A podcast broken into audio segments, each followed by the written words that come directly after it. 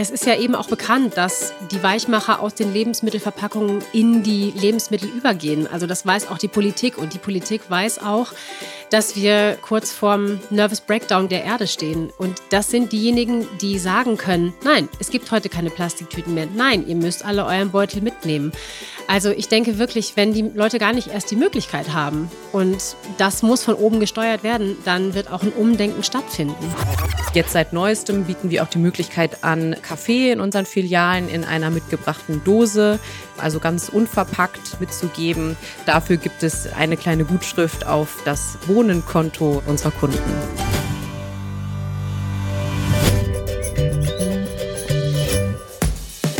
Fünf Tassen täglich der Chibo Podcast. Schön, dass ihr wieder dabei seid. Dieses Mal in der Hauptzentrale in Hamburg beim Kaffeemarktführer in Deutschland. Wir sind bei Chibo in der City Nord im Überseering Nummer 18.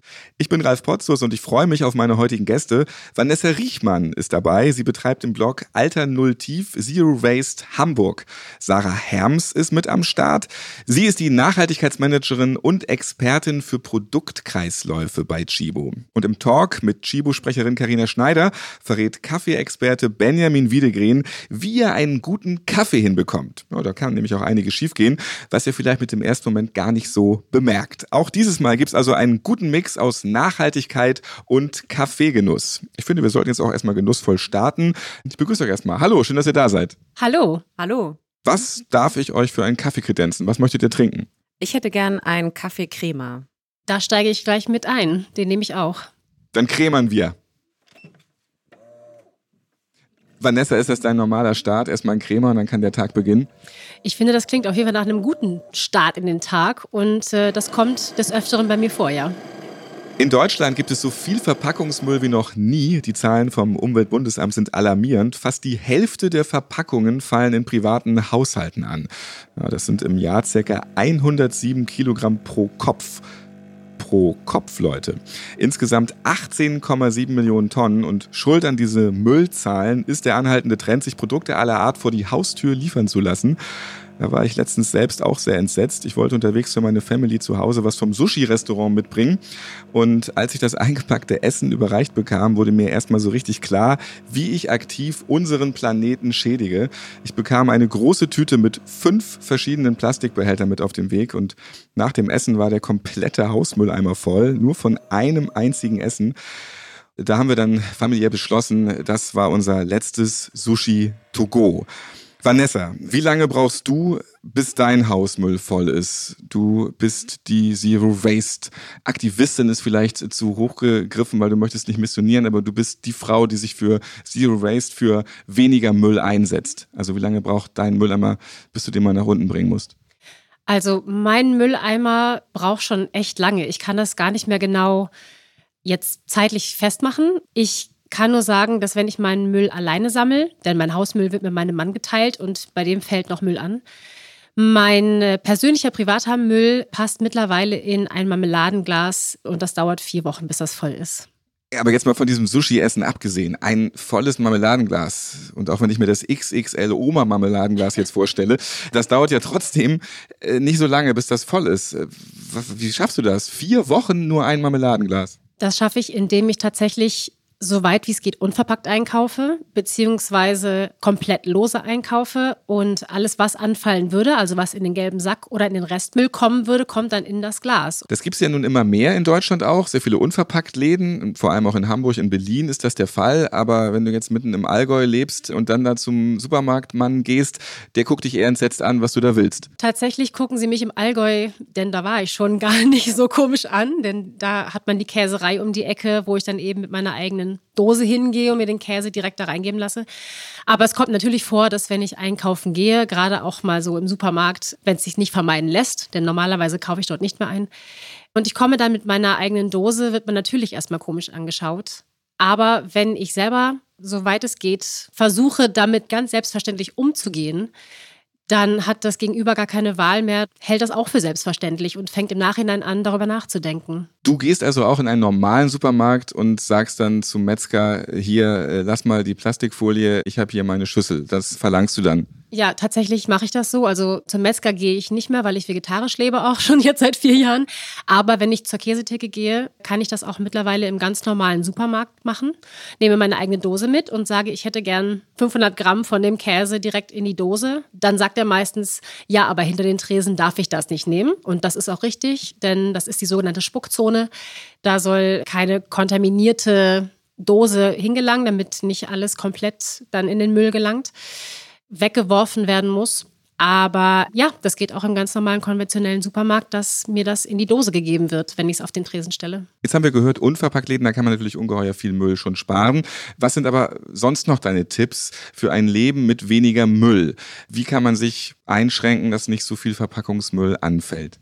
Naja, die ganz einfachen Dinge, die jeder von uns machen kann, ohne jetzt dann auch den Zero Waste Lifestyle zu leben, sind den eigenen To-Go-Becher mitzunehmen, um seinen Kaffee mitzunehmen oder zu holen.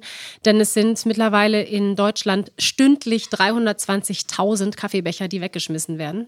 Das kann jeder von uns machen. Eine wiederbefüllbare Wasserflasche, um sich das Leitungswasser für unterwegs abzufüllen, mitzunehmen. Den eigenen Jutebeutel mitzunehmen. Auf dem Wochenmarkt lokal und regional einzukaufen kaufen. Das sind alles Dinge, die jeder von uns ganz einfach umsetzen kann oder eben auch mal Dinge selber herzustellen, wenn man dann einen Schritt weitergehen möchte. Und das machst du ja auch. Dadurch fällt eben weniger Müll an. Aber jetzt geht es auch um selbst ein Shampoo machen und selbst eine Creme machen, ein Deo. Das stelle ich mir sehr kompliziert und auch äh, sehr zeitaufwendig vor. Das ist das Argument von vielen Leuten, die damit anfangen wollen und dann sagen, oh, ich finde das super, was du machst und dass du dein Deo selber herstellst und deine Bodylotion. Super, ist mir aber zu anstrengend und dauert mir zu lange und kostet mir zu viel. Das ist aber ein Trugschluss. Das habe ich am Anfang auch gedacht, als ich damit angefangen habe. Ich war wirklich, glaube ich, die skeptischste Frau auf dieser Welt, als ich gehört habe, man kann das auch alles selber machen. Es ist aber tatsächlich so, dass man viele Produkte innerhalb von wenigen Sekunden bis Minuten herstellt und die kosten nicht mal ein Zehntel von dem, was sie im Laden kosten. Verdammt, wir Faulis, das hört sich jetzt viel einfacher an, als ich gedacht habe. Lebst du auch nach so einem Stundenplan irgendwie? Heute ist Mittwoch, heute muss ich wieder ähm, den Badezusatz selbst kredenzen oder, oder wie hast du da so deinen Plan für die ganzen Bereiche, die du halt selbst dann herstellst? Ich habe keinen Plan, weil eben die Produkte so schnell herzustellen sind. Also es ist nicht so, dass ich jetzt irgendwie sage, oh, heute nehme ich mir aber mal vor, die Handcreme selbst zu machen, weil das dauert irgendwie drei Stunden Nee, ich merke, oh, meine Handcreme geht zu Ende und dann stelle ich mich zehn Minuten an den Herd, schmelze die Zutaten ein, fülle das Ganze in eine Silikonform und stelle es in den Kühlschrank und nach einer halben Stunde sind die Dinger fertig für die nächsten, weiß ich nicht, drei, vier Monate. Also das ist tatsächlich nicht so, dass man sich dafür groß Zeit nehmen muss. Also ich habe da keinen Stundenplan. Das Einzige, was auf meinem Stundenplan, wenn man ihn so nennen möchte, steht, ist der Wochenmarkteinkauf, der wöchentliche. Das ist dann so, wenn ich sage, ah, jetzt gucke ich mal, wo ist denn heute ein Wochenmarkt in der Nähe? Ich brauche neues Obst und Gemüse. Das schreibe ich mir manchmal in meine Agenda, aber ansonsten macht man das echt nebenbei. Du sagst, du bist keine Ökoaktivistin, das heißt, du gehst auch nicht von Tür zu Tür und sagst, ich bekehre euch. Angefangen hat bei dir alles mit dem Verzicht auf die Plastikflasche. Erklär bitte mal, was das für so eine Initialzündung bei dir war, die fiese Plastikflasche. Genau, mir ist es ganz wichtig, eben nicht mit einer Heugabel und einer Fackel hinter den Leuten herzurennen, sondern eher zu inspirieren. Also ich möchte das eher vorleben und zeigen, dass man nicht in Birkenstocks, wenn auch die bei mir im Schrank stehen, rumlaufen muss, um diesen Lebensstil zu leben sondern ja, mir geht es darum, eben zu zeigen, wie einfach das ist. Ich habe angefangen mit der kleinen Sache, dass ich auf die PET-Flaschen verzichtet habe, denn es gab damals einen Bericht im Fernsehen über eine Familie, die eine Woche lang komplett auf Plastik und Kunststoffe verzichten sollte. Und man hat dann bei der Familie Blutwerte gemessen, vor und nach dem Experiment. Und man konnte eben diese Weichmacher im Blut, im Körper, im Kreislauf feststellen. Und zeitgleich gab es eben auch einen Bericht über diese PET-Flaschen, dass man nicht ganz sicher war, sind die so gesund? Was, ja, gehen die Weichmacher in die Lebensmittel über? Trinkt man eventuell sogar das Plastik sozusagen mit? Das war bei mir so ein bisschen der Auslöser, dass ich gedacht habe, oh, das muss ich ändern. Ich will irgendwie selber bestimmen, was in meinen Körper gelangt.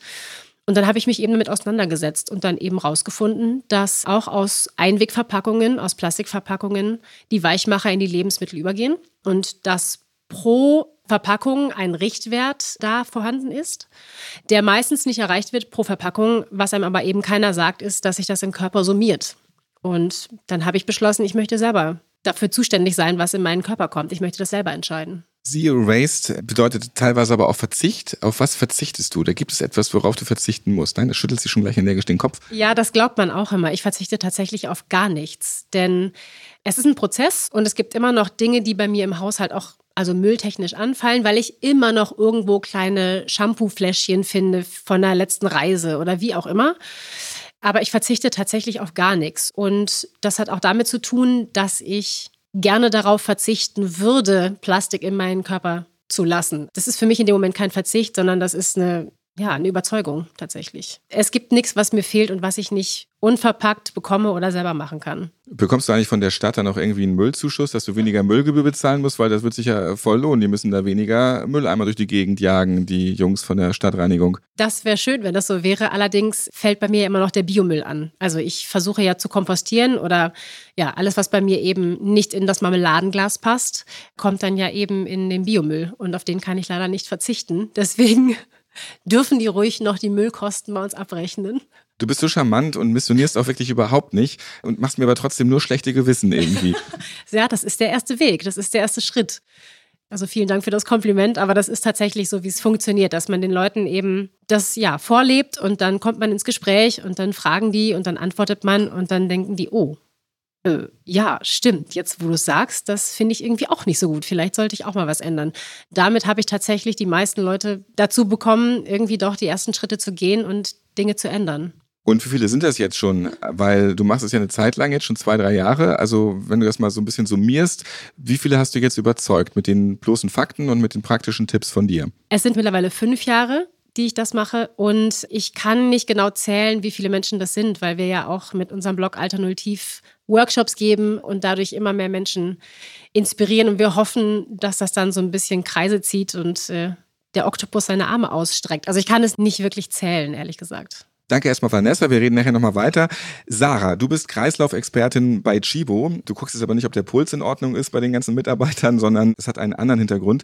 Wenn du jetzt Vanessa hörst, dann musst du ja eigentlich vor Scham eine rote Birne bekommen, wenn du an die ganzen Klamotten und Themenweltprodukte von Chibo denkst, die in Plastik eingepackt sind, oder? Also erstmal finde ich es super, dass es so Leute wie Vanessa gibt, die auch auf das Thema groß aufmerksam machen. Und wir als Chibo versuchen natürlich auch unseren Teil dazu beizutragen. Wir haben uns vor circa vier Jahren schon auf den Weg begeben, das Thema Kreislaufwirtschaft ganzheitlich bei Chibo anzugehen, was konkret bedeutet, dass wir für alle Produkte und Materialien, die wir einsetzen, schauen, wie können wir recycelte Materialien einsetzen. Das heißt, wie können wir vermeiden, neue Materialien, neue Ressourcen zu nutzen? Wie können wir unseren Kunden Kunden ermöglichen, unsere Produkte möglichst lange zu nutzen, Verpackungen beispielsweise auch wieder zu verwenden und wie können wir es unseren Kunden auch ermöglichen, richtig zu entsorgen oder ihre Produkte und Verpackungen so wegzugeben, dass hinterher etwas Neues daraus entstehen kann. Heißt also, dass am Ende des Tages die Materialien recycelt werden können und neue Produkte daraus entstehen können. Das ist sozusagen der Kreislauf, den wir uns anschauen für unsere Produkte und für unsere Verpackungen. Kannst du das konkret konkret an einem Beispiel mal festmachen, beschreiben, wo und wie vermeidet Chibo Müll? Also ganz plakativ ein Beispiel in unseren Kaffeebars. Wir bieten unseren Kunden an, Mehrwegbecher mitzubringen oder diese bei Chibo zu kaufen und damit To-Go Einwegbecher zu vermeiden. Wir bieten den Kunden damit auch den Kaffee etwas vergünstigt an. Das heißt, wenn der Kunde seinen eigenen Becher mitbringt, bekommt er den Kaffee 10 Cent günstiger. Jetzt seit neuestem bieten wir auch die Möglichkeit an, Kaffee in unseren Filialen in einer mitgebrachten Dose, also ganz unverpackt unverpackt sozusagen mitzugeben. Auch dafür gibt es eine kleine Gutschrift auf das Bohnenkonto unserer Kunden. Da schlackert Vanessa ganz begeistert mit den Augen. Tatsächlich, weil ich habe das äh, ganz am Anfang, als wir damit angefangen haben, habe ich überlegt, wo kriege ich denn jetzt Kaffeebohnen her für unseren Kaffeeautomaten? Und ich war dann in einer Chibo-Filiale und kam mit meinem Glas und äh, da wurde kurz komisch geguckt, aber ich habe den Kaffee dort hineinbekommen und das ist natürlich gut zu wissen, dass man da jetzt auch ein Bohnenkonto hat. Dann werde ich den Kaffee dann demnächst vielleicht auch wieder öfters bei Chibo kaufen. Sarah, gibt es noch weitere positive Beispiele aus dem Hause Chibo? Ja, wir bewegen uns von Tag zu Tag äh, weiter, um unseren Kunden nachhaltige Produkte und Verpackungen anzubieten. Ab diesem Jahr im April wird es unsere Textilien ohne Plastikverpackung geben. Das heißt, die Textilien sind nur mit möglichst wenig Papier eingepackt, um damit äh, das Material insgesamt zu reduzieren. Bei Chibo gibt es schon seit drei Jahren Plastiktüten nur noch gegen Aufpreis. Was macht ihr sonst noch in puncto Mehrweg? Du hast eben ja schon ein, zwei Beispiele genannt, aber was gibt es da noch drüber hinaus vielleicht? Wir arbeiten auch daran, wenn der Kunde in unserem Online-Shop einkauft, eine wiederverwendbare Versandtasche dem Kunden anzubieten. Das ist ein neues Projekt, an dem wir arbeiten und wo wir hoffen, möglichst zeitnah unseren Kunden anzubieten, online zu shoppen und die Versandtasche wieder zurückzugeben. Die Zero Waste Vanessa, ähm, was sind das so für Nachrichten für dich aus dem Hause Chibo? Ich finde, das klingt sehr vielversprechend, weil wir auch mittlerweile in einer Zeit leben, wo man, glaube ich, den Online-Versand nicht mehr wegdenken kann, wenn das natürlich auch nicht Zero Waste ist.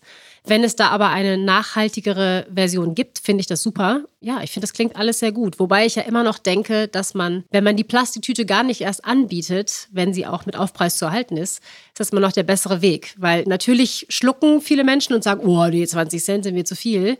Dann packe ich sie doch in meine Handtasche. Deswegen denke ich, wäre es wahrscheinlich immer noch besser, komplett die Plastiktüte aus dem Handel zu nehmen.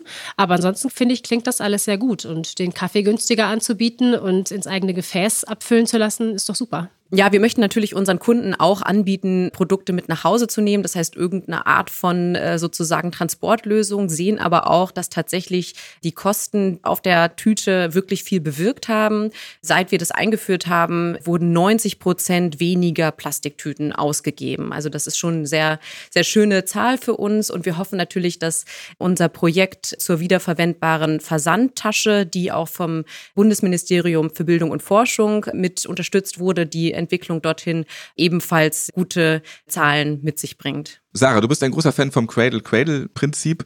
Was ist das genau? Was macht Shibo da? Ja, Cradle to Cradle oder Circular Economy, es gibt verschiedene Begrifflichkeiten dafür, ist im Prinzip. Coole Begriffe. Richtig coole Begriffe, genau. Kreislaufwirtschaft wäre sozusagen der eher technische deutsche Begriff dafür, die im Prinzip aussagen, äh, dass man ein Produkt oder eine Verpackung vom Produktdesign bis zur Entsorgung denkt und zwar nicht zur Entsorgung, wo man nichts mehr damit anfangen kann, sondern so von Anfang an mitdenkt, dass man am Ende des Tages das Produkt, die Verpackung oder das Material wieder einsetzen kann, sei es als recyceltes Material oder sei es tatsächlich als Produkt, was weiter genutzt wird. Und ein sehr schönes Modell, was Chibo hier den Kunden anbietet, ist Chibo Share. Das ist ein Mietmodell für Kunden, bei dem Kunden Kinderkleidung und andere äh, Produkte monatsweise mieten können. Das heißt, sie suchen sich die Produkte ganz normal in unserem Chibushare Online-Shop aus und wenn sie sie nicht mehr brauchen, schicken sie sie zurück. Wir bereiten sie auf und vermieten sie secondhand weiter. Also das ist ein Prinzip, ein Geschäftsmodell, ähm, welches auf dieser Logik basiert. Der berühmte Kinderkreisel jetzt äh, bei Chibo oder was man eben vom Bruder vererbt bekommt.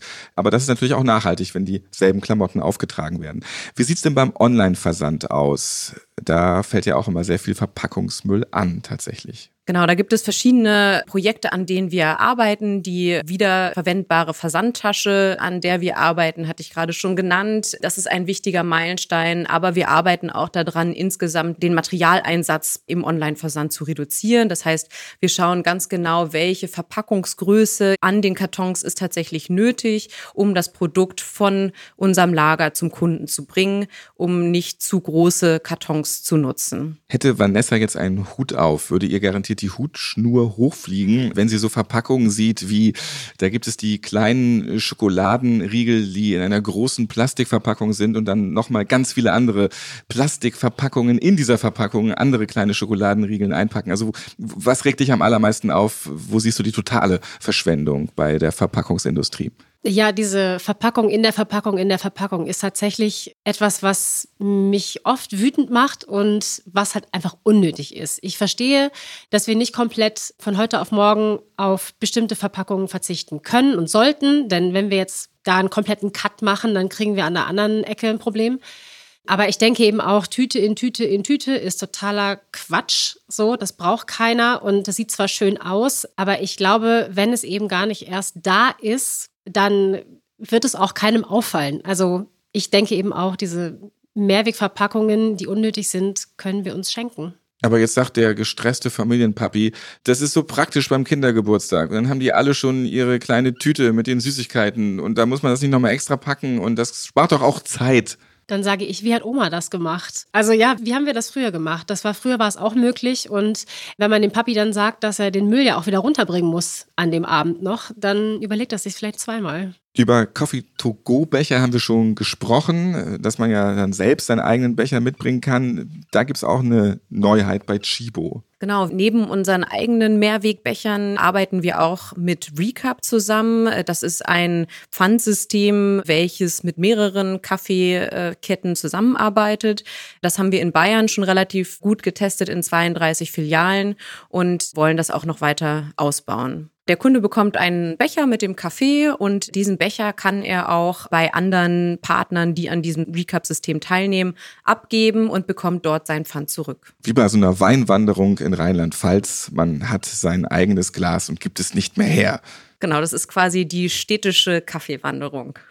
Wenn ich mir jetzt ein Spannbettlaken bei Chibo kaufe, dann ist das eingeschweißt. Warum? Ja, also eine Verpackung hat ja auch eine Funktion. Und eine der wichtigen Funktionen ist auch, das Produkt zu schützen vor Dreck beispielsweise, der beim Transport anfallen kann oder auch um Kunden Informationen mitzugeben zu diesem Produkt. Äh, ein schönes Bild, auch die nötigen rechtlichen Informationen zum Produkt. Und das muss natürlich berücksichtigt werden, wenn wir solche Verpackungen neu gestalten. Wir werden jetzt nächstes Jahr testen, solche Verpackungen auch ohne eingeschweißte Folie dem Kunden anzubieten und setzen da natürlich auch drauf, dass wenn mal ein Mini-Fussel sozusagen außen an dem Produkt hängt, dass das nicht dazu führt, dass das Produkt nicht mehr gekauft wird, sondern dass das im, im Sinne verstanden wird, damit Verpackungen auch einzusparen. Da hätte ich jetzt was einzuwenden quasi. Genau, also ich finde, das ist eine, eine super Sache und ich äh, habe tatsächlich auch schon ganz, ganz tolle Bettwäsche aus toller Bio-Baumwolle bei Chibo gekauft, die in einem Baumwollbeutel kam. Also da war keine Plastikverpackung mehr drumherum, sondern das war die Bettwäsche mit der Pappe, die innen drin ja liegt und dann kam das in einem Beutel. Und da würde ich dann zum Beispiel also als Vorschlag sagen, warum bietet man nicht an, diesen Beutel benutzen zu können? Man muss ihn ja nicht um jede Bettwäsche machen, aber dass es die Möglichkeit gibt, den dann eben darin einzupacken. Und ich denke halt immer, es ist eine super Sache, dass man sagt, ja, hygienische Gründe und dass die nicht beschädigt wird und dass da kein Fussel dran kommt. Aber wenn da ein Fussel dran wäre, ich wasche die Bettwäsche ja zu Hause sowieso meistens vorm ersten Benutzen, würde ich jetzt behaupten. Ich würde mir wünschen, dass alle Kunden so antworten wie du, Vanessa. Dann wäre unser Test sehr positiv und wir wären glücklich, das jetzt so umgesetzt zu haben. Und ab April die Non-Food-Produkte ohne Plastik anbieten zu können. Das klingt nach einem guten Plan. Prima. Ich habe jetzt auch hier spontan die Wendebettwäsche gereicht bekommen. Das hat mich nämlich auch mal so aufgeregt, dass immer alles in Plastik eingeschweißt ist. Und hier tatsächlich, ich fasse mit meinen Händen direkt das Spannbettlaken an. Da ist nur noch so ganz klein, dünn eine kleine Pappe drum. Ist das was, womit du glücklicher wärst, Vanessa? Total. Ich finde, das sieht A viel schöner aus. Ich finde diese Plastiktüten auch immer irgendwie ja, ein bisschen schäbig, weil die ja meistens dann auch ein bisschen dreckig sind. Man kann das auch nicht so richtig sehen und ich finde, das ist eine super Sache mit dieser dünnen Pappbanderole drumherum. Und ich kann es eben einmal anfassen. Ich kann auch sehen, passt mir das Material. Das ist ja auch bei Bettwäsche gerade so eine Sache. Finde ich das Material gut? Mag ich das auf der Haut? Ich finde das super. Zeit für ein Käffchen, oder? Nächsten Kaffee? Das heißt fünf Tassen täglich in diesem Podcast und da müssen wir ein bisschen zulegen jetzt hier. Was für einen Kaffeewunsch hast du noch? Äh, wie wär's mit einem Espresso? Bin ich dabei, Fairtrade von Chibo.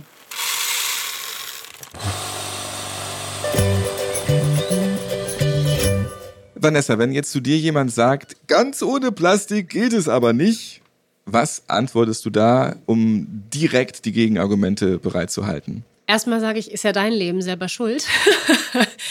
Nein, also ich, ich versuche tatsächlich, wenn jemand sagt, oh, darauf kann ich aber nicht verzichten, das mache ich immer so und so, dann sage ich ja, wenn du einen Tipp von mir haben willst, dann gebe ich dir jetzt äh, das Gegenbeispiel und meistens zieht es tatsächlich auch.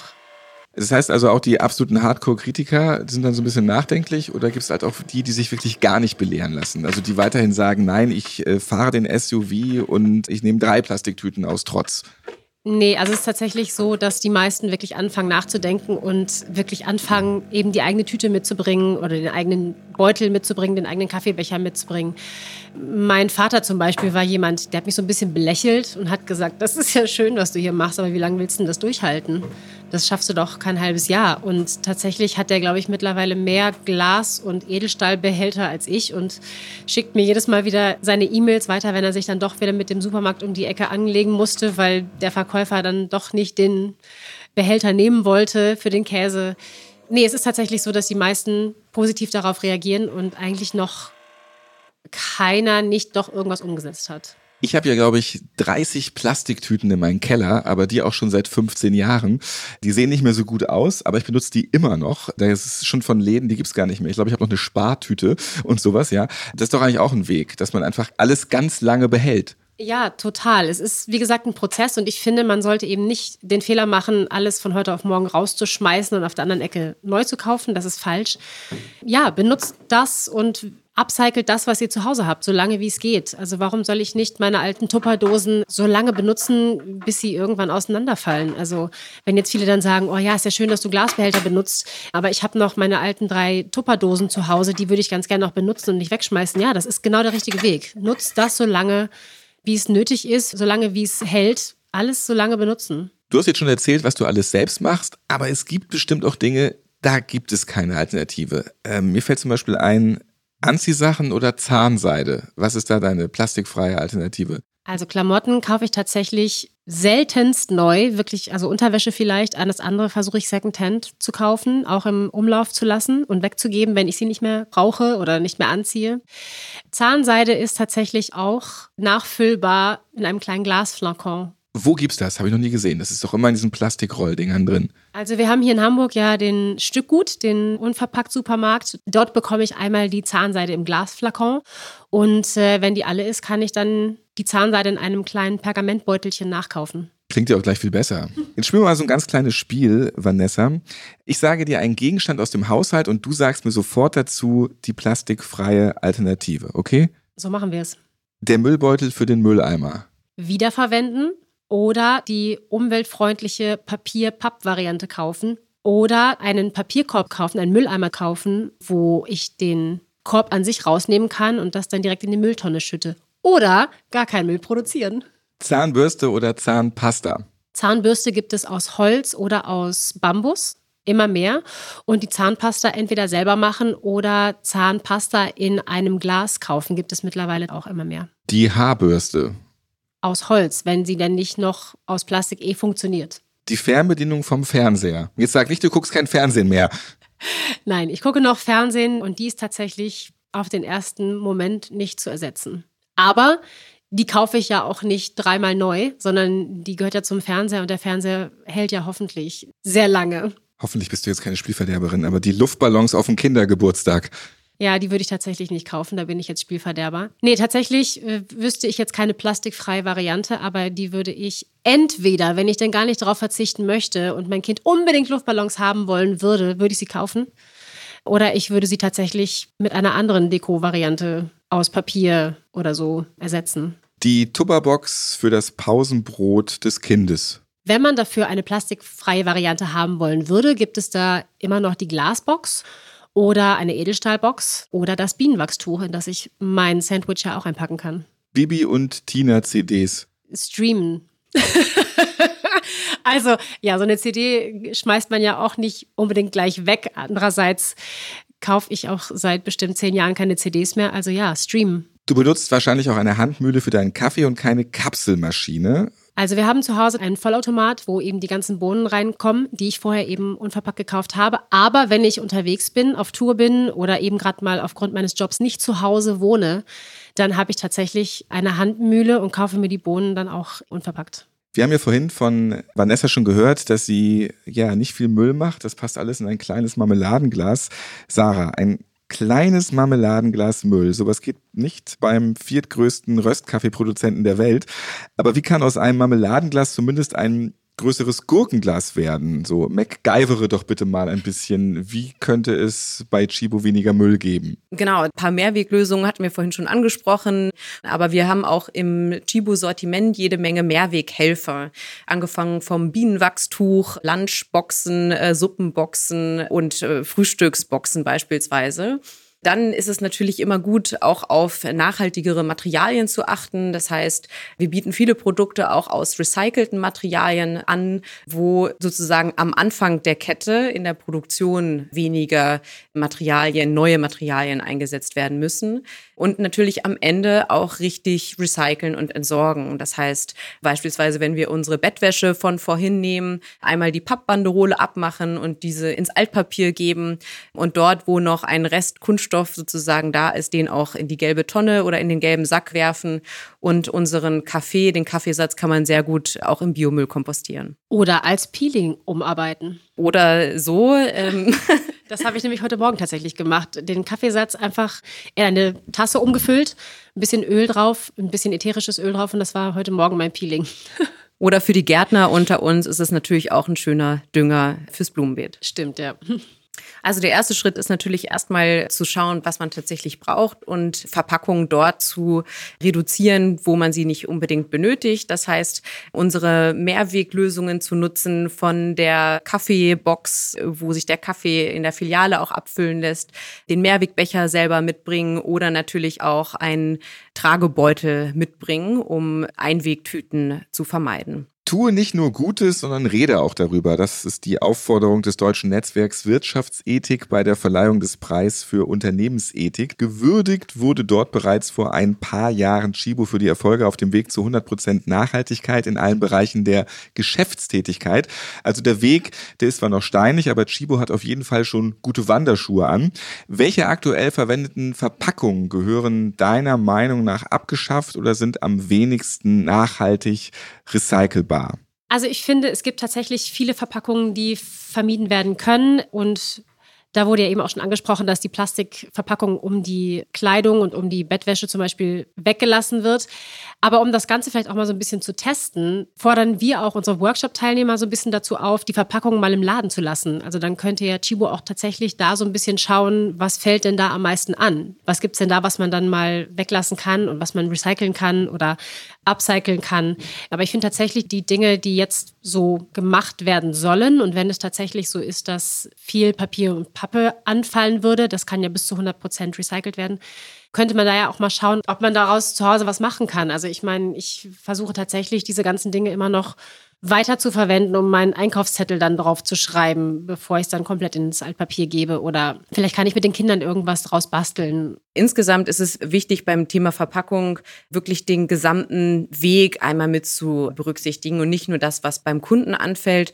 Das heißt, nicht auf Teufel komm raus sozusagen aufs Mindeste runterzufahren, wenn am anderen Ende des Weges dann sozusagen mehr anfällt. Also ein klassisches Beispiel im Lebensmittelbereich ist Verpackungen so zu reduzieren, dass am Ende des Tages das Lebensmittel schlecht wird. Das wäre sozusagen aus unserer Sicht der falsche Weg. Aber unser Credo ist, so wenig wie möglich, so viel wie nötig. Übrigens, es gibt eine Peter Lustig-Folge, fällt mir gerade ein, aus den 80er Jahren, wo Peter Lustig im Supermarkt ist und das alles schon total wahnsinnig findet, was da alles verpackt ist und das einfach alles so auspackt und nur das Zeug mitnehmen möchte. Das ist schon sehr lange her und die Idee gab es schon sehr lange.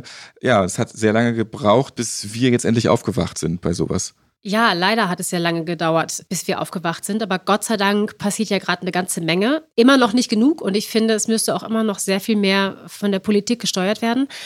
Ja, dafür gibt es so Menschen wie mich und meine Kollegin Mute. Und wir versuchen dann eben schon mal im kleinen Kreis die Leute ein bisschen aufzuwecken und schon mal selber das Zügel in die Hand zu nehmen. Künftig werden Plastiktüten in Deutschland verboten. Bei Chibo gibt es sie übrigens schon seit ein paar Jahren nicht mehr, nur noch gegen Aufpreis. Dennoch, Plastiktüten machen nur ein Prozent des Plastikmülls in Deutschland aus. Jetzt ist man gebrandmarkt, wenn man mit einer Plastiktüte durch die Gegend rennt. Wird man noch von dem ähm, SUV-Fahrer vielleicht angepöbelt, der dann vom Biomarkt gerade wegfährt. Also die Plastiktüte, die ist sowas von unten durch. Stattdessen soll man zum Beispiel im Supermarkt die Einkäufe in einer Papiertüte raustragen. Die Einkäufe, welche fast alle unnötigerweise in Plastik eingeschweißt sind. Ich trage jetzt also Plastik in einer Papiertüte nach Hause. Müssten nicht auch alle Warenverpackungen genau unter die Lupe genommen werden, Vanessa? Ja, total. Also dann immer wieder eine eine Papiertüte zu kaufen, ist ja auch nicht der Sinn der Sache. Also es geht ja schon darum, dass man dann vielleicht eine Tüte mehrfach verwendet, so wie du es machst mit deinen Plastiktüten im Keller. aber ja, es ist tatsächlich so, dass wir vom Regen in die Traufe kommen, wenn wir jetzt sagen, oh, jetzt habe ich aber heute eine Papiertüte gekauft. Denn der Aufwand, die herzustellen, ne, ist auch nicht ohne und was der Umwelt damit angetan wird. Da muss man wirklich dann, wenn man es durchziehen will, auch an die Plastikverpackung in der Papiertüte im SUV gelagert gehen. Also ja, man muss tatsächlich ein bisschen tiefer graben. Wir haben eine 50% Recyclingquote von Plastikmüll, aber nur 16% davon werden wirklich wiederverwertet. Der Plastikmüll wird ins Ausland exportiert und verbranntes Plastik wird mit in die Recyclingquote eingerechnet. Was muss sich hier politisch noch ändern? Eine ganze Menge muss sich da politisch ändern, denn äh, es ist ja eben auch bekannt, dass die Weichmacher aus den Lebensmittelverpackungen in die Lebensmittel übergehen. Also das weiß auch die Politik und die Politik weiß auch, dass wir ja kurz vorm Nervous Breakdown quasi der Erde stehen. Und das sind diejenigen, die sagen können, nein, es gibt heute keine Plastiktüten mehr. Nein, ihr müsst alle euren Beutel mitnehmen. Also ich denke wirklich, wenn bestimmte Dinge gar nicht erst im Regal liegen, denn das ist ja aber das Argument, ja, aber die Leute wollen das ja so, wenn die Leute gar nicht erst die Möglichkeit haben, und das muss von oben gesteuert werden, dann wird auch ein Umdenken stattfinden. Und da ist sie jetzt die berühmte Biogurke, die seit ein paar Jahren auf einmal in Plastik eingeschweißt ist. Welche Aspekte von Transportverpackungen sind für Verbraucher am schwersten nachzuvollziehen? Also das ist für mich mit der Gurke. Die hält sich dadurch ein bisschen besser, länger, aber vorher ging das doch auch. Und ich brauche auch keinen Aufkleber auf einer Biogurke, dass das eine Biogurke ist. Das kann man auch so draufschreiben beim Regal, wo sie drin liegt. Ja, total. Also das Argument von der Biogurke, die eingeschweißt ist in Plastik, war ja dann auch immer, ja, aber sonst steckt sie sich mit den konventionellen Pestiziden der konventionellen Gurke an. Und dann sage ich immer wieder, ja, aber ich wasche die ja zu Hause eh nochmal ab. Und das mit dem Aufkleber ist eben auch so eine Sache. Das ist totaler Humbug. Und gerade der Klebstoff auf diesen Stickern ist sehr, sehr giftig. Ich finde auch, das muss sich irgendwie ändern. Und ich glaube, das liegt aber auch ein bisschen daran, dass die Menschen noch im Dunkeln tappen und dann so ein bisschen das Gefühl haben, oh ja, das ist aber ja gut. Also die hinterfragen zu wenig. Ich glaube, die Menschen müssen generell ein bisschen mehr hinterfragen, warum ist die denn jetzt eingeschweißt? Gott sei Dank gibt es ja auch immer öfters jetzt uneingeschweißt. Aber ja, da muss noch eine Menge passieren, um dass die Leute da so ein bisschen hintersteigen. Warum ist denn das jetzt so und muss ich das wirklich so machen und kann ich nicht mal den Mund aufmachen und sagen, ich möchte das aber nicht mehr so? Wenn wir jetzt nochmal bei den Tüten ganz kurz bleiben, Plastik ist böse, Papier ist auch übrigens sehr böse. Auch der Jutebeutel ist nicht das Feinste. Tatsächlich sind alle drei insgesamt betrachtet leider alle blöd. Gibt es überhaupt eine richtig gute Verpackung oder eine richtig gute Möglichkeit, die Einkäufe nach Hause zu tragen? Also ich habe mal gehört, dass sich der Jutebeutel tatsächlich irgendwie erst nach zwölf Mal benutzen dann auch auszahlt sozusagen. Dann ist er nicht mehr die schlechte Variante gegenüber der Papier- und der Plastiktüte. Ich glaube, jeder muss für sich da seinen Weg finden. Also es gibt immer Dinge, die man richtig machen kann. Es gibt immer Dinge, die man noch besser machen kann. Und ich glaube, jeder muss für sich einfach entscheiden, was ist denn für mich jetzt die richtige Variante in Bezug auf Nachhaltigkeit und Umweltschutz. Ich glaube, da muss jeder für sich einfach seinen Weg finden. Ja, für uns ist es wichtig, wirklich eine sinnvolle Möglichkeit unseren Kunden anzubieten. Und das kommt wirklich auf das Produkt drauf an. Also die Plastik- und die Papiertüte ist da immer ein super Beispiel. Eine Plastiktüte aus recyceltem Kunststoff auch noch, die oft verwendet wird, die immer in der Tasche äh, vom Kunden mitkommt in die Chibo-Filiale, ist wirklich eine super Alternative, um die Sache nach Hause zu bringen. Da kann auch keine kleine Papiertüte sozusagen gegen anstinken. Man muss immer wirklich auf das Produkt und auf die Verpackung achten, was ist wirklich das Bessere. Das Problem ist ja nicht, dass die Plastiktüte an sich da ist, sondern das Problem ist ja, dass der Kunde die Plastiktüte wieder zu Hause vergisst. Also das ist ja mit dem Jutebeutel genauso. Man muss sich das halt in seine Gewohnheit bringen. Man muss die überall in die Handtasche stecken und deswegen sage ich, Plastik ist nicht generell der Teufel. Man muss nur einfach bewusst damit umgehen. Das denke ich eben auch. Und es ist wichtig, dass das bei den Leuten ankommt dass sie sich daran erinnern, dass ich sie ja mehrfach verwenden kann. Und wenn sie dann irgendwann so abgeranzt ist, dass ich denke, damit kann ich nicht mehr einkaufen gehen, dann benutzt sie als Müllbeutel. Und meine abgeranzten Plastiktüten im Keller, die sehen nicht mehr schön aus, aber die reißen wenigstens nicht beim einmaligen Einkauf wie die Papiertüte.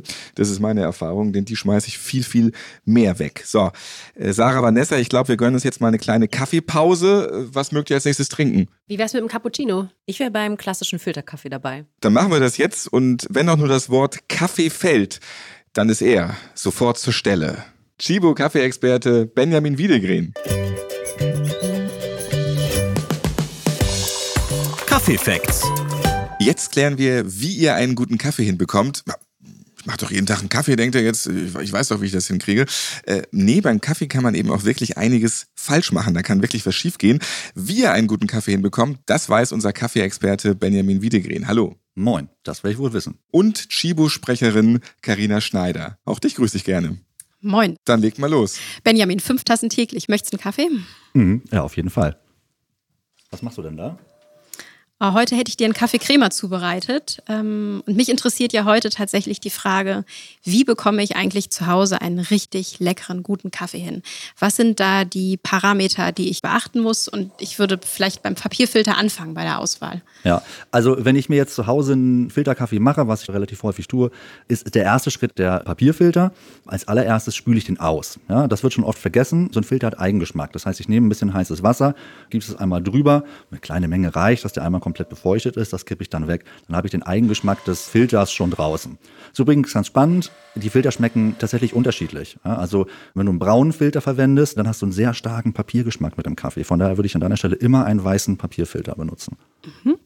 Und sag mal, der Mahlgrad des Kaffees hat ja wahrscheinlich auch einen großen Einfluss darauf, was ich für einen Kaffee zubereite. Wie ist das mit dem Mahlgrad? Welcher ist für welchen Kaffee geeignet? Also du hast letztlich eine Kontaktzeit, nicht? Also das Wasser ist in Berührung mit dem Kaffee und je kürzer die Zeit ist, desto feiner ist der Kaffee. Also bei einem Espresso geht es relativ schnell. Da hast du dann ganz fein gemahlenes Pulver. Wenn du jetzt in so einer Siebstempelkanne bist, da ist das bis zu drei, vier Minuten in Kontakt. Deswegen ist das dort immer sehr grob gemahlen das ist eine Orientierung. Du kannst damit dann rumspielen. Ähm, wenn du jetzt zu Hause deinen Handfilter hast, mit deiner Mühle einfach mal den Mahlgrad verändern beim nächsten Mal und du wirst geschmackliche Unterschiede feststellen. Und wenn du sagst, das finde ich jetzt lecker, dann musst du dir mhm. den dann merken. Da fällt mir gerade ein, ich habe neulich die Rarität meinen Schwiegereltern mitgebracht und die haben eine Siebstempelkanne und ich wusste mhm. das nicht und hatte den Kaffee für die normale Filterkaffeemaschine gemahlen. Und jo. nachher kam das Feedback, der Kaffee schmeckte überhaupt nicht. Ja, genau. Das ist dann häufig so, dass man eben unterschätzt, was in der Zubereitung alles schiefgehen kann oder wie wichtig die einzelnen Parameter sind. Nicht? Mhm. Geht dann schnell, dann heißt es irgendwie, der Kaffee war nichts und vielleicht war aber auch die Zubereitung nichts. Und wenn man sehr fein gemahlenen Kaffee in die Siebstempelkanne macht, das ist nicht immer zwingend ein Vergnügen. Mhm. Und sag mal, wie viel Kaffee muss ich denn ungefähr nehmen für welche Zubereitungsart? Gibt es da irgendwie eine Faustregel? Mhm. Du kannst grundsätzlich sagen, du nimmst 6 Gramm Kaffee auf 100 Gramm Wasser. Ja, also ich habe ja immer eine Brührezeptur, was ja vielleicht auch schon nicht jeder hat. Dann nimmt man irgendwie boah, so Pi mal Daumen, ne? Und dann schmeckt der Kaffee jedes Mal anders. Um das zu verhindern, habe ich eine richtige Rezeptur, die festgelegt ist. Und da habe ich dann als Orientierungswert 6 Gramm Kaffee auf 100 Gramm Wasser. Ja, das kann ich dann je nach Kaffee auch ein bisschen anpassen, wenn ich dazu Lust habe, aber damit bin ich schon mal auf der sicheren Seite. Und wie sieht es aus mit der Temperatur des Wassers? Hat das auch einen Einfluss darauf, wie der Kaffee nachher schmeckt? Ja, es gibt, ich sag mal, eine grobe Empfehlung. Du sagst, okay, 92 bis 96 Grad heißes Wasser solltest du benutzen zum Aufbrühen. Mhm. Nicht so heiß, aber auch nicht dann eben drunter. Das hat deutliche Auswirkungen. Je nach Brühmethode kannst du das auch anpassen, aber damit bist du auf der sicheren Seite. Und da gibt es dann zum Beispiel eben auch extra Kaffeewasserkocher, die auch die Temperatur halten. Also mit mhm. so einem arbeite ich. Den haben wir ja bei uns auch im, im Programm. Ist das so ähm, eine Art Schwanenhalskessel? Genau, dann, das ist so ein Schwanenhalskessel mit so einem ja. dünnen Ausguss, damit ich dann auch den, den, Wasserfluss regulieren kann. Den kann ich anmachen und der bleibt mir dann eine halbe Stunde oder länger noch ah, ähm, auf der programmierten Wassertemperatur. Und so weiß ich auch immer, was für eine Temperatur ich habe. Mhm. Und sag mal, die letzte Frage, die mir dazu einfällt, ist die Frage nach der Zeit. Wie lange braucht denn mhm. ein richtig guter Kaffee, damit er perfekt schmeckt? Ja, das hängt sozusagen wirklich auch von der Brühmethode ab. Also wenn ich mir jetzt einen Handfilter mache, dann mache ich meistens so ungefähr 250 bis 300 Milliliter oder Gramm. Ich rede dann in Gramm, weil ich arbeite mit Waage. Mein Kaffee steht immer auf der Waage, damit ich genau weiß, was ich da eigentlich mache. Und habe dann meistens so eine Brühzeit um die zweieinhalb Minuten bis drei Minuten. Mhm. Dann würde ich sagen, hier ist dein Kaffee Crema. Lass es dir schmecken. Ja, danke sehr. Da haben wir wieder was gelernt und wir sind noch einmal bei Vanessa und bei Sarah angekommen. Wir möchten ja positiv in die Zukunft schauen. Ja, der schlimme Verpackungsmüll, den wir Deutsche verursachen. Aktuell so viel Müll wie noch nie zuvor. Das ist schlecht, aber wir haben heutzutage auch so viel Wissen wie nie zuvor. Die ganze Verpackungsindustrie ist quasi ein gordischer Knoten.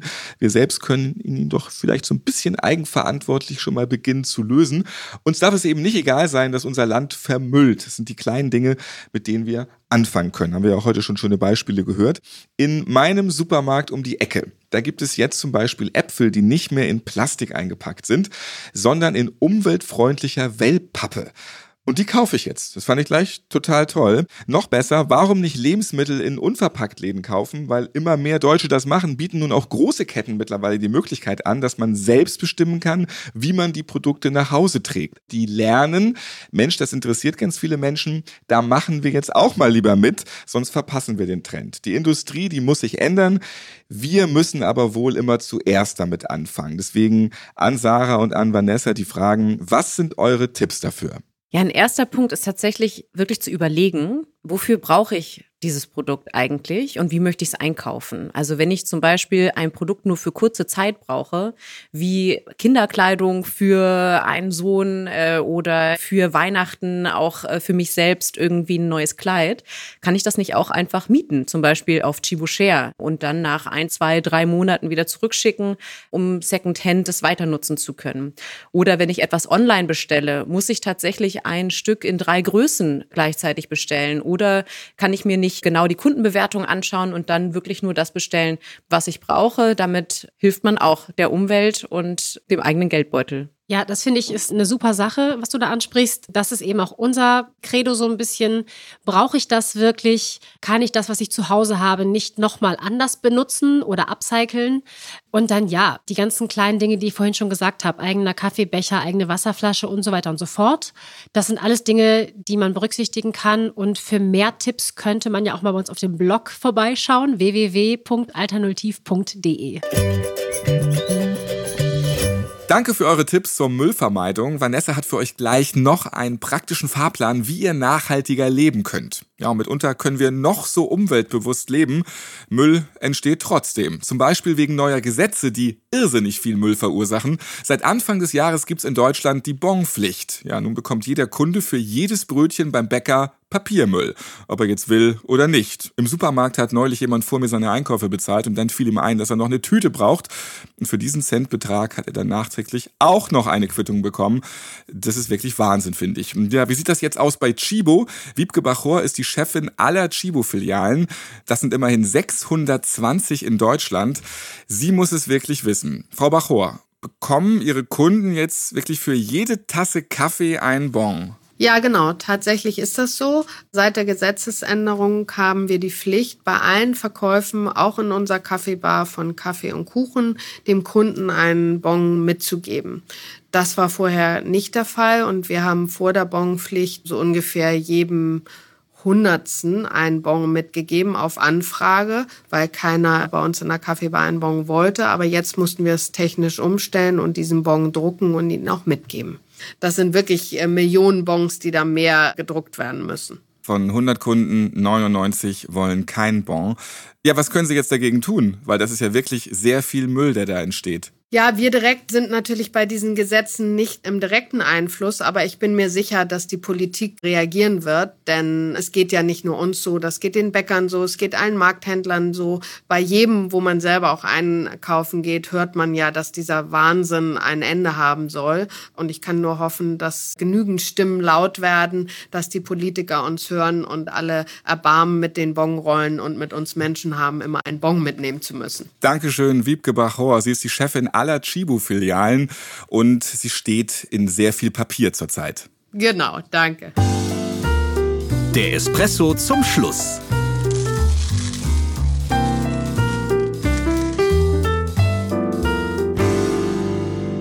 Wir haben heute ganz schön viel Müll geredet. Das mag manch ein Skeptiker denken, der seinen Lifestyle überhaupt nicht ändern will, der sich nicht einschränken mag und seine Freiheit bedroht sieht, nur weil er weiter rummüllen will, wie er es halt schon immer getan hat. Das ist sehr egoistisch und diese Einstellung, die beschleunigt den Klimawandel. Ohne jetzt zu missionieren, hat Vanessa Riechmann für euch jetzt fünf einfache Tipps, wie ihr schnell und effektiv Müll vermeiden könnt der Weg zu Zero Waste, also sich mit seinem Müll auseinandersetzen, nach der Pyramide leben, der Pyramide mit den fünf R. Dann seid ihr auf einem sehr guten Weg, wenn ihr Verpackungen vermeiden wollt. Genau, die fünf R sind Refuse, Reduce, Reuse, Recycle und Rot. Ich fange an, das mal so ein bisschen zu erklären. Refuse, lehne alles ab, was du nicht brauchst. Also brauche ich wirklich den Strohhalm im Getränk? Brauche ich wirklich noch eine Plastiktüte oder habe ich vielleicht meinen Beutel dabei? Diese Dinge. Wenn mir Werbung angeboten wird, manchmal kriegt man ja so kleine Pröbchen mit, brauche ich die wirklich? Reduce, reduziere alles, was du brauchst. Brauche ich wirklich fünf Zahnbürsten, äh, eine auf der Arbeit, eine im Bad, eine im Necessaire oder kann ich das auf eine reduzieren zum Beispiel? Brauche ich fünf Kaffeebecher oder kann ich vier davon verschenken oder anderweitig nutzen? Reuse. Achte darauf, also auf nachhaltige Produkte, die man wiederverwenden kann. Das hat Sarah vorhin auch schon schön gesagt. Wenn ich etwas neu kaufen muss, also wenn ich es wirklich brauche, kann ich nicht darauf achten, dass es vielleicht aus einem nachhaltigen Material hergestellt ist oder etwas, was sehr lange halten kann. Recycle. Also wir haben in Deutschland eines der besten Recycling-Systeme nutzt dieses System, nutzt das Recycling-System, versucht alles irgendwie zu recyceln. Und Rod, kompostiere alles. Wir haben in Deutschland ein gutes Recycling-System und da gibt es eben auch den tollen Biomüll drunter und zwei Drittel des Haushaltsmülls, der so anfällt, sind eben biologisch abbaubar. Daraus kann Biogas entstehen, was dann eben auch wieder mit ins System eingeschleust wird oder Komposterde. Also das, ja, es bleibt im Kreislauf. Der Espresso zum Schluss. Das war's für heute. Vielen Dank an Vanessa Riechmann, Sarah Herms, Karina Schneider und Benjamin Wiedegren. In der nächsten Folge geht es um Zuckerkonsum und Klimawandel. Wie können wir mit der richtigen Ernährung uns und die Welt retten? Als Gäste begrüße ich die Fernseh- und Radiomoderatorin Anastasia Zamponidis. Sie lebt seit zwölf Jahren zuckerfrei und fühlt sich in ihrem Körper wohler als je zuvor. Und der Chibo-Koch Raimund Seidel erklärt uns, wie wir uns gesund und nachhaltig ernähren können. Danke, dass ihr dabei wart. Ich bin Ralf Potzus. Bis zum nächsten Mal. Ja, und wer kommt jetzt noch einmal mit mir zur Kaffeemaschine? Einen können wir uns noch gönnen, wenn ihr noch könnt. Ja, ich nehme auch noch mal so einen Filterkaffee. Der hat mich vorhin irgendwie angelacht, als du den bestellt hast. Also ich glaube, ich switch auf Blond Roast. Mit euch mal in der Bar, ich würde nicht durchhalten. Fünf Tassen täglich. Der Chibo Podcast.